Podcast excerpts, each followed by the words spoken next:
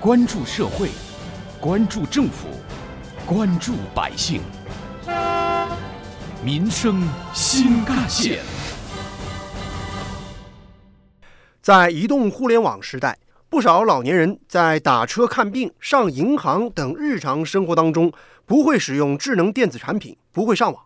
对此，杭州市西湖区政府启动了长者智能手机千场培训，并把它列为今年的政府工作报告重要目标任务。这正是破解数字鸿沟难题的有益探索。更多内容，一起进入今天的民生新干线板块。挖掘新闻真相，探究新闻本质，民生新干线。听众朋友们，早上好，欢迎收听今天的民生新干线，我是子文。近日，杭州市西湖区古荡街道办事处二楼的会议室里，一场特殊的培训正式开课了。来听课的学生平均年龄都超过了六十岁，而且一人一只智能手机。这是西湖区刚刚启动的长者智能手机千场培训活动。古荡街道作为首个试点单位，吸引了二十多名长者报名学习。怎么样使用修图软件美化照片？这是当天那堂课的主要讲解内容。坐在第一旁的王阿姨认真地掏出了手机，按照老师讲解的流程下载软件、登录账号，然后尝试给自己上一次旅行的照片来一下美化。其实这并不是王阿姨参加的第一场培训了。此前，西湖区已经在古荡街道的嘉禾社区、古东社区先行展开了培训。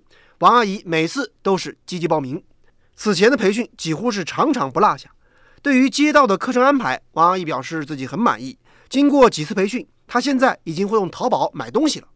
今年六十三岁的杭州市民曾阿姨呢，喜欢在自己的朋友圈里晒出自己亲手做的美食。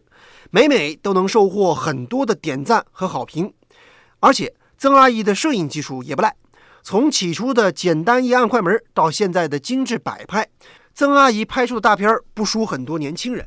曾阿姨告诉记者：“呃，他会教给你在家你怎么去用家里的那个道具，用家里能拍的东西来拍。呃，像美食就是吧，因为。”没有想到自己水平能有多高，所以呢，偏重于就说我想记录这一段生活。新的补习班也让他开始钻研起了以往自己不太搞得明白的各种电子设备。现在，两台笔记本电脑用来整理资料和视频，一台平板电脑可以直接登录直播页面，同时配合电视投屏。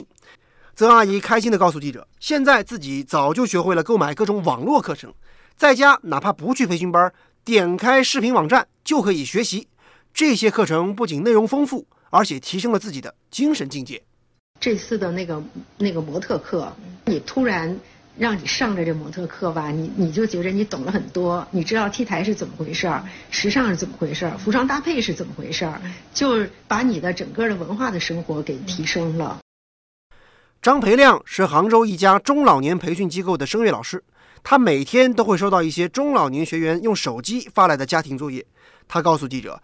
老年人其实并不是我们想象中的那么落伍守旧，反而他们中有很多人是很时髦的。我们最开始接触咱们这些叔叔阿姨们，他们我们一厢情愿就觉得他们这个学这个经典的这个老年的喜欢唱的歌曲比较多，但是呢后来发现他们还是非常潮流，而且经常刷抖音。然后经常喜欢听一些这个最新的这个网络歌曲，所以我们当时决定开一期网红课，去满足他们能够既能够听还能唱的这个需求。结果一推出来之后呢，非常受欢迎，一万多人看。挖掘新闻真相，探究新闻本质，民生新干线。记者了解到，一般。长者智能手机培训现场还会发放由西湖区科协编的《指尖上的科学：提升全民数字技能科普读本》。这本书通过图文并茂的方式，把智能手机的基础操作和目前流行的各类手机应用程序进行了细分和拆解，并且逐步演示，成为了群众零基础接触手机的科普读物。而此前，西湖区科协也联合古荡街道做过一次问卷调查，对象就是古荡街道六十岁以上的长者。两场一共收回了问卷三十九份。调查发现，在智能手机的掌握程度上，约有百分之四十五的长者会使用支付宝、微信等各种比较常见的软件，而约有百分之三十一的长者仅仅会使用手机的基本功能，比如说打个电话、发个短信什么的。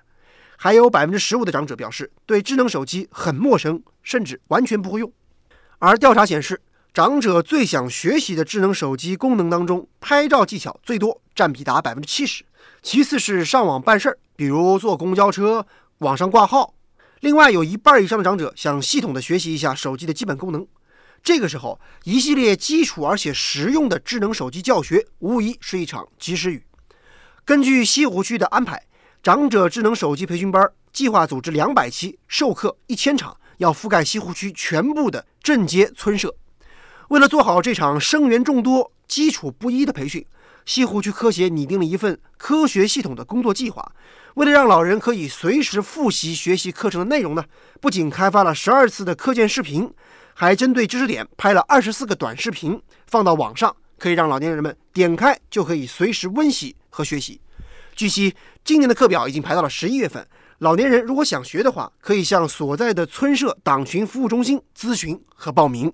杭州市一家中老年产业机构的负责人段明杰告诉记者：“随着越来越多老年人开始接触网络，学会网上购物、网上冲浪，会用智能手机，未来老年消费市场蕴藏着巨大的经济潜力。”对他们有很强的自我消费意识和自我独立的那种精神，还有很强的自呃独立的经济实力。所以呢，他们的整个消费呢，随着呃整个互联网在他们群体中的普及啊，还有整个为呃为他们提供各种产品和服务的公司越来越多，所以这几年他们的整个消费基本上处在一个加速释放的阶段。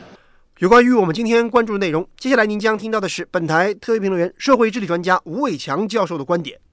文艺复兴时期非常著名的启蒙思想家卢梭。曾经写过一篇短文章，论述技术和道德的关系。观点是，如果技术不加约束的发展，而且其他的社会要素不发生相应的改变，它的结果是技术与道德呈反方向变化。这其中就包含了一个非常重要的原理，就是技术伦理。所谓技术伦理，是指在技术活动过程中，不仅要考虑。技术的可能性，还要考虑技术活动的目的、手段以及后果的正当性。如果技术伦理控制不好，就有可能在技术进步的背景下导致后果的不正当性。在技术伦理中，必须考虑的一个重要因素就是技术鸿沟。所谓技术鸿沟，就是不同的人掌握技术的能力不一样所导致的不公平。技术进步和技术扩散必须避免这种不公平。具体的方法是两个：第一，就是通过教育培训等等方式，让技术能力比较差的人来掌握新技术，避免因为能力的差异导致的不公平性；第二，在使用新技术的时候，要考虑不同人群的差异性。一种技术哪怕它再先进，也不能用一刀切的方式逼迫所有的人必须使用这种新技术，而应该给人以选择权。同时，还必须保留一些传统的方法。实际上，这也体现了公共管理中的差异化的公平才是真的公平这一基本准则。所以，我们给西湖区给老年人培训以掌握新技术的做法点赞。